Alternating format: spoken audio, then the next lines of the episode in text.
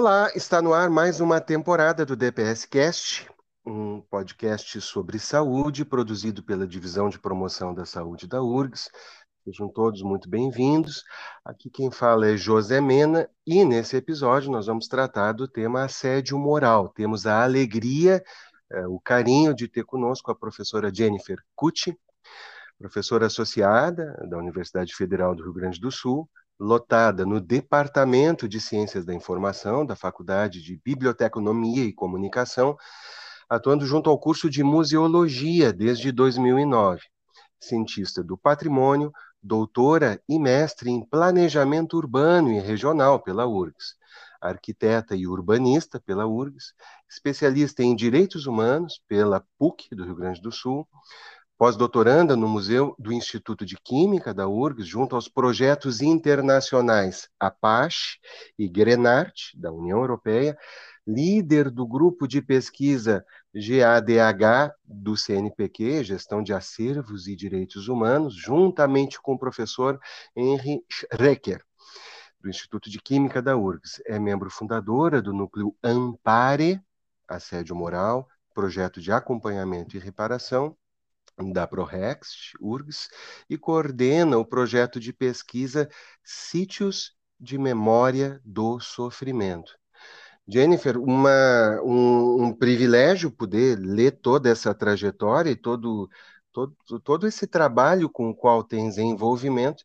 Quero, em nome de, do nosso grupo e em nome de toda a comunidade universitária, agradecer pela tua disponibilidade. Seja muito bem-vinda. Ah, muito obrigada pelo convite, é uma alegria estar com vocês e poder trazer alguns elementos, tanto do Núcleo Ampare, né, eu acho que a gente pode falar sobre esse grupo, uh, e também sobre algumas questões que eu venho pesquisando. Sou muito grata pelo convite.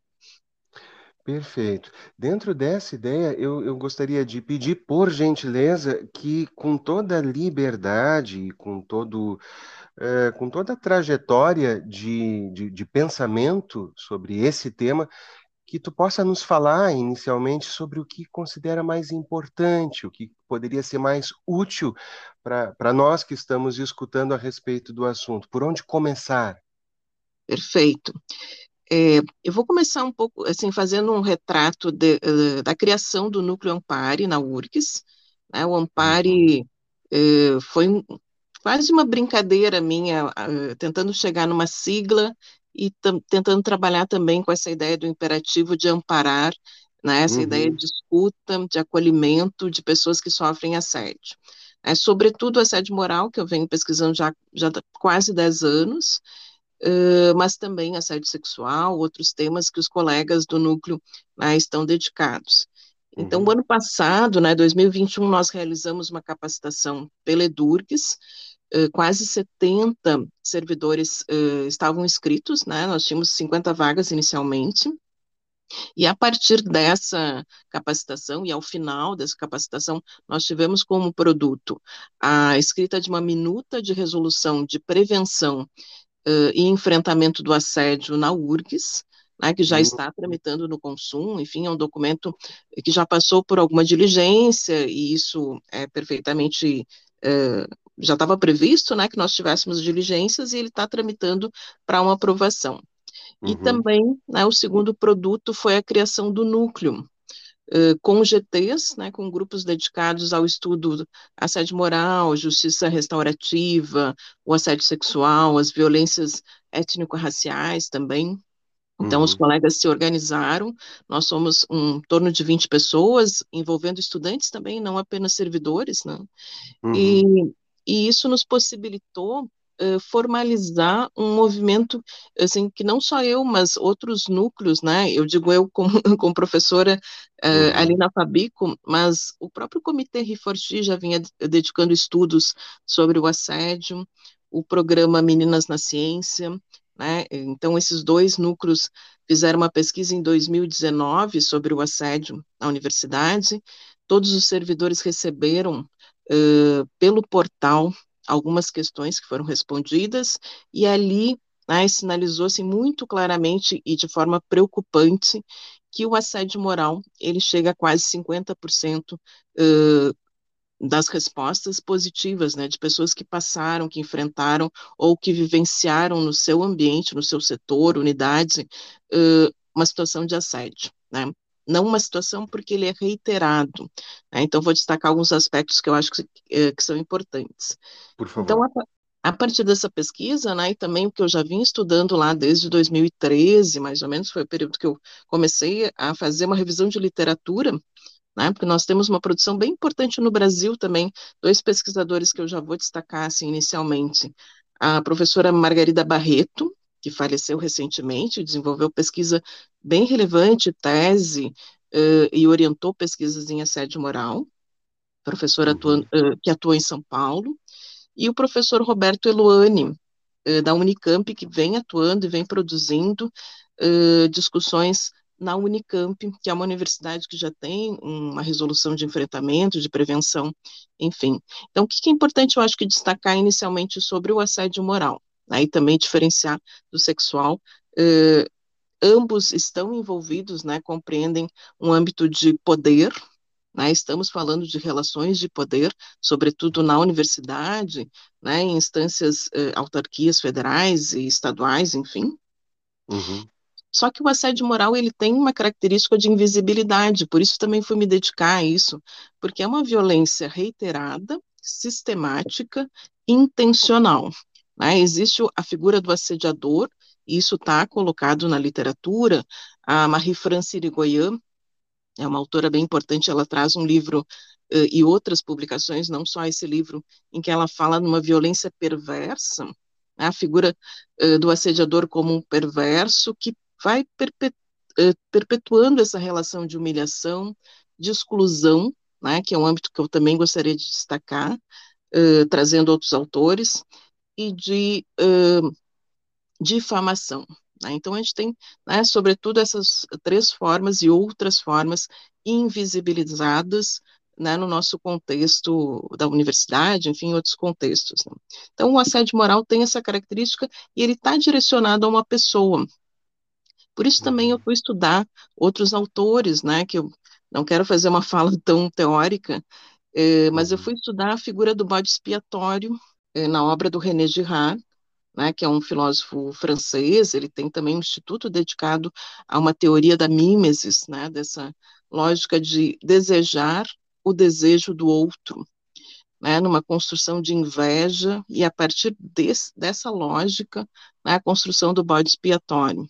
E isso, uhum. infelizmente, não é um processo excepcional, é algo comum na universidade, né? A gente vem ouvindo relatos, né? O Ampare não é um núcleo para receber denúncias, ele é um núcleo educativo, né? A gente tem essa proposta, aí retomando um pouco o núcleo de promover essa discussão e trazer outros elementos, outros autores, enfim, né, e pensar que uh, nessa questão do bode expiatório, só para fechar esse raciocínio, uh, a gente tem um, aquela figura aniquilada, né? aquela uh, intenção de destruir, mesmo que simbolicamente, né, um colega de trabalho, enfim.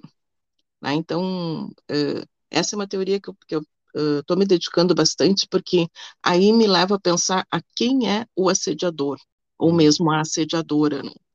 Por mais que hum. nós, mulheres, né, tenhamos nos dados tanto da Organização Internacional de Trabalho, eh, quanto de outras, né, outros âmbitos de fomento à pesquisa nacional, internacionais, enfim, trazem que nós mulheres somos muito assediadas em termos morais, em termos sexuais, mas muitos, muitas de nós também somos assediadoras, não? Hum. Então, acho importante, em algum momento, a gente trazer essas pesquisas, esses dados de quem é essa figura, em que ambiente né, essa pessoa está atuando, e pensar isso no, no serviço público né, que nos aproxima mais são as nossas questões cotidianas, não?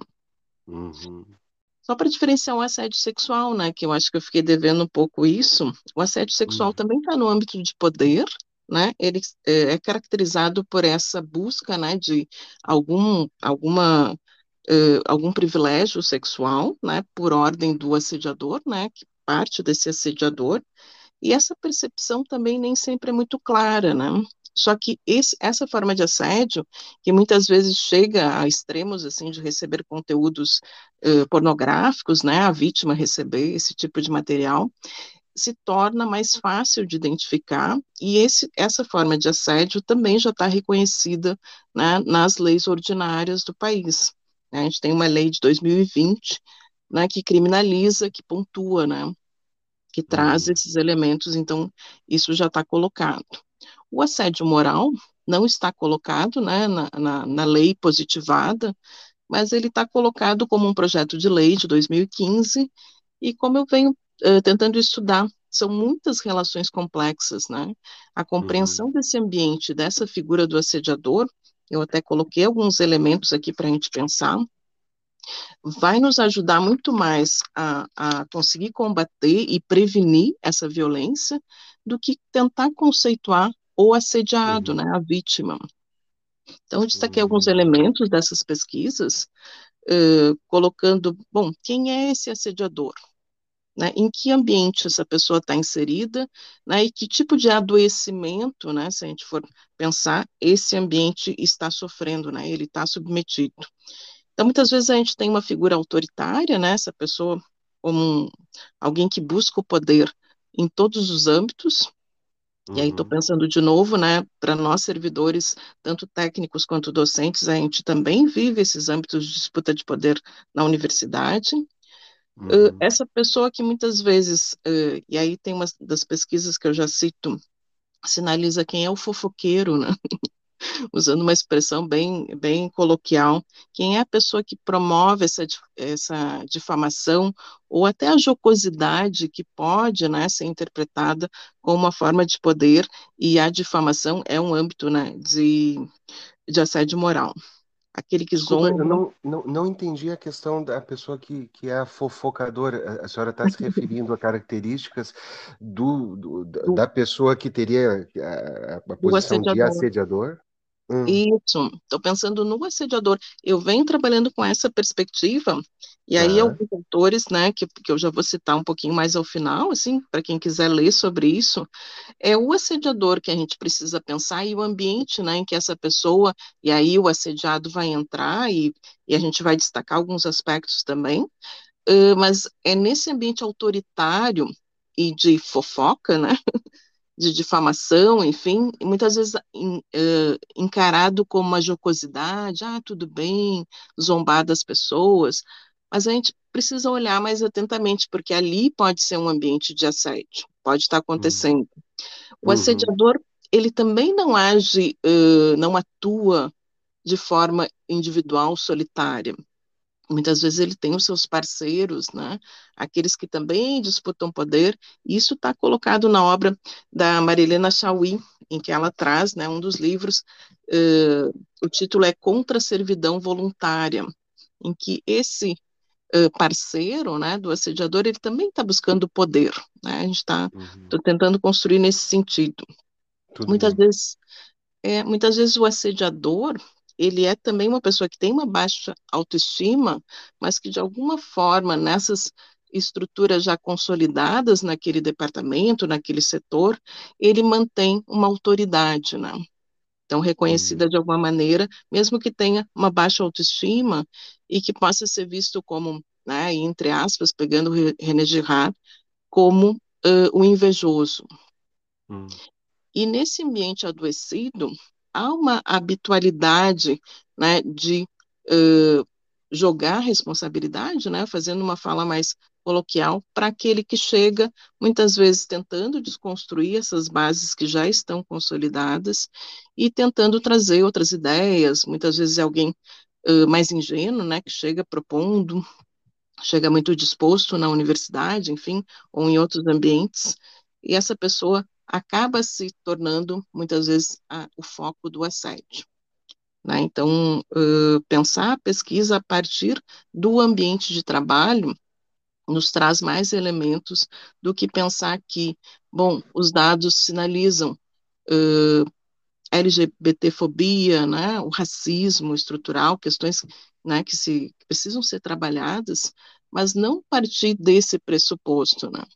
Partir de pressuposto de que alguns ambientes, né, por uma série de motivos uh, de estruturas já consolidadas, eles acabam replicando, né, uh, o assédio moral.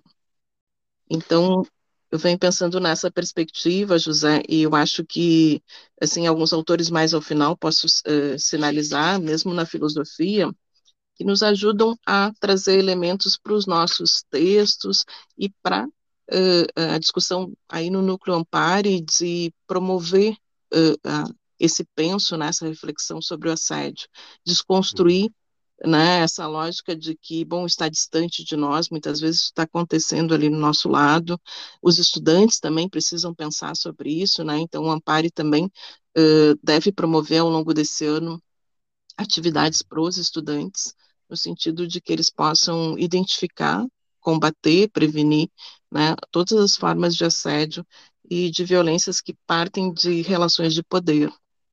Uhum. A pergunta que, que se me coloca, ouvindo a senhora falar, é que uh, essas características que a senhora pontuou, descrevendo ali uh, o que compõe a figura do assediador, são características que talvez possam ser identificadas por algumas pessoas e contestadas por outras.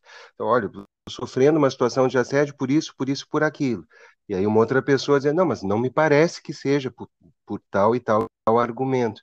Uh, eu quero lhe perguntar se, se essa questão que, que, que me ocorre, se ela faz algum sentido, se é possível que uma situação de, de assédio seja questionável e se, se, se, é possível que exista dúvida uh, no sentido de se aquilo é ou não assédio e, e, e como que se pode trilhar um percurso de, de, de diagnóstico dessas situações. Por exemplo, a senhora menciona a minuta que foi construída, e eu fico curioso a respeito do conteúdo. Vocês eh, conseguiram formular alguma diretriz que, que auxilie a, a, comunidade no sentido de, de, de, identificar e de como lidar com essas possíveis questões? Sim, perfeito. Essa foi a nossa preocupação, né? Quais são, uh, uh, qual é o caminho, né? O trajeto, tanto para uma denúncia que pode acontecer, mas sobretudo, né? Para o acolhimento uh, das pessoas que estão se sentindo, estão percebendo o assédio. Ele não é fácil, né? De ser detectado. Eu até indico mais um texto que traz mecanismos de prevenção, detecção, investigação e né, como uh, no nosso título né, do, do núcleo, a reparação, mesmo que simbólica, né, que ela ocorra porque existem danos de várias ordens, não apenas apenas psicológico, mas também de âmbito social, né, são vários danos. É bem uhum. difícil detectar o assédio moral, né, eu faço parte da Comissão de Ética Pública da URGS, né, e uhum. nós trabalhamos com essas pautas mais eh, sensíveis, como racismo, né, processos e vários que vêm com, com o título assédio moral e que não se configuram depois da nossa a, a, o procedimento preliminar, né, a comissão tem dois âmbitos, né, o procedimento preliminar que muitas vezes resulta numa recomendação educativa, né, e que uhum. muitas vezes não sinaliza o assédio moral, muitas vezes são questões uh, uh, de conflito que não são reiteradas, intencionais e que não têm intenção né, daquele aniquilamento que eu tinha comentado antes de uma pessoa específica, né, aquela pessoa que vai ser demonizada, entre aspas, né, que vai ser, que precisa ser afastada, excluída, né, e, e que a gente pode pensar naquela perspectiva que eu comentei antes. Uh, tem um acórdão, né, saiu, foi publicado um acórdão do Tribunal de Contas da União, né, o TCU, uh, que está datado do final de 2021, Uhum. A gente uh, posso em algum momento passar esse documento. A gente deve organizar agora, assim, e esses documentos vão estar disponíveis no site do Núcleo Amparo, que já deve uhum. ficar disponível em breve.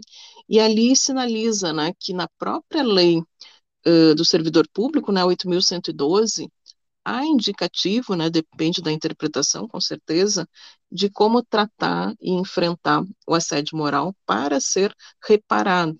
E como eu falei, uma reparação uh, simbólica, né? Uhum. Então, uh, como identificar? E aí eu venho o dano. Né? A vítima está se sentindo uh, e percebe que está excluída, que não recebe informações, que tem uma cobrança excessiva de trabalho, e isso é direcionado a essa pessoa.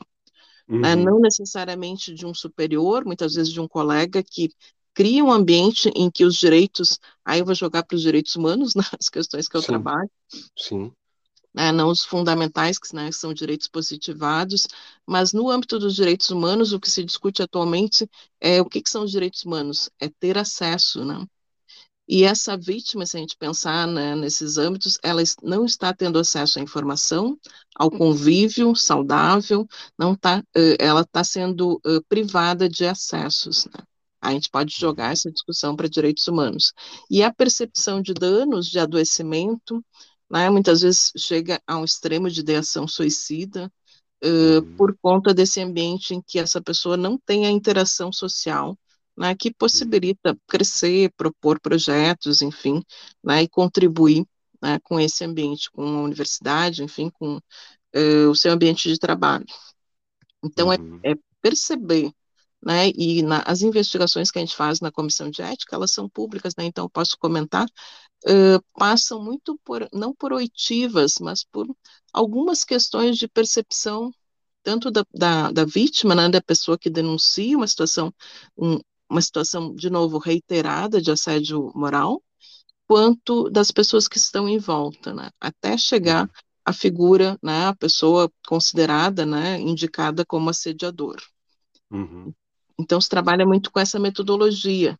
Não é a uhum. única, né, mas essa análise do ambiente e desses traços do ambiente que não são também, de novo, não é um axioma, né, aquelas questões que eu coloquei, a quem é uhum. é o assediador, Uhum. Uh, mas sinalizam, né? E algo que a gente vem debatendo também uh, num grupo de pesquisa no direito, que eu venho participando já há alguns anos, que é uma reificação né, dessa pessoa, o assediado, a vítima. Essa pessoa é vista como um meio, muitas vezes, para a obtenção de poder. Né, um, uhum. é interessante apagar, afastar essa pessoa, né, pensando nesse contexto, nas lógicas desse contexto, para que se chegue a um fim que não é o bem-estar né, de todos, às vezes o fim é a obtenção, obtenção e manutenção de poder. Uhum. E só para destacar, assim, que eu tinha comentado sobre o ambiente, né, como observar esse ambiente, uh, como investigar esse ambiente, muitas vezes as estruturas estão colocadas há, tão, há tantos anos, há décadas até, Sim. que é uh, estão naturalizadas, né? Aquela fala uhum. clássica. Isso sempre aconteceu assim. Uhum, e às vezes uma pessoa que chega, né, novo na universidade, novo, né, num, numa organização, chega com outras propostas e como acolher essas propostas, né? Também esse é uhum. um âmbito que a gente trabalha no Ampare de uh, acolher a diversidade, né, a diversidade de, de, propostas de condução do próprio trabalho, não? Uhum que não é tão simples, a gente sabe, as, muitas vezes são cristalizadas as Sim. formas de conduzir, uh, mas que a gente possa, né, a, enfim, dialogar e não uh, atropelar né, as pessoas nas suas, nas suas perspectivas, nas suas visões de mundo. Né? Perfeito. Professora, uma última pergunta. Quando se estava trabalhando na, na, produção desse podcast, é, ele, ele tem a intenção de integrar um conjunto de ações que, que, que a nossa divisão está desenvolvendo pensando na saúde da mulher. E é, quando nós dialogamos com a senhora, a senhora sinalizou ali que é, essa intenção tecnicamente embasada de de nós tínhamos pensado em, em um título, uh, o assédio moral e a mulher na universidade, mas a senhora nos alertou para a indicação técnica de se focar na figura do assediador e não da vítima, uh, para que não se incorra uh, de repente em, algumas dificuldades de construção assim do pensamento. Eu queria lhe solicitar alguma palavra final direcionada as mulheres da universidade, mas dentro do que pareceu o mais indicado, assim, considerando o, o, seu percurso, a sua trajetória. Uh, com a intenção de, de fazer jus assim às ações direcionadas à saúde da mulher, mas também para que a gente possa articular, já, isso já foi falado né, ao longo da nossa entrevista, mas uhum. que, que se possa ter mais alguma palavra sua uh, para o público das, das nossas colegas mulheres, uh, e que, se, que a gente possa pensar um pouco isso também com essa perspectiva. É, perfeito, é, é, é assim, primordial, né, a gente debater a questão da mulher e, e assim, essa é uma das bandeiras também que a gente tem de, de debate, de estudos no Ampare, né, que eu venho falando. Uhum. O que, que, eu posso dizer? Muitas vezes a mulher uh, ela se torna, né, eh, ela é vista, melhor dizendo, como um ser mais frágil, né, frágil nas suas proposições, né, nem sempre é aquela pessoa que está eh, pronta para assumir um cargo, uma função, então se torna aquela pessoa mais fácil de ser atingida.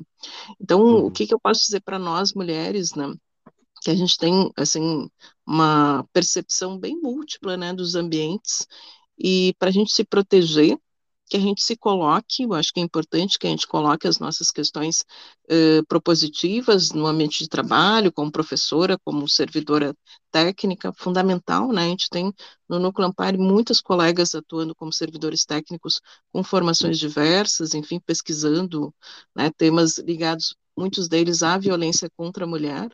Então, acho que é importante que a gente se mantenha fortalecida estudando, e atenta a esse ambiente na sua diversidade, na sua multiplicidade, né? E nós mulheres, de certa maneira, temos uma facilidade, né, para olhar nessa hum, eh, nesse espectro, né, dos ambientes que a gente atua.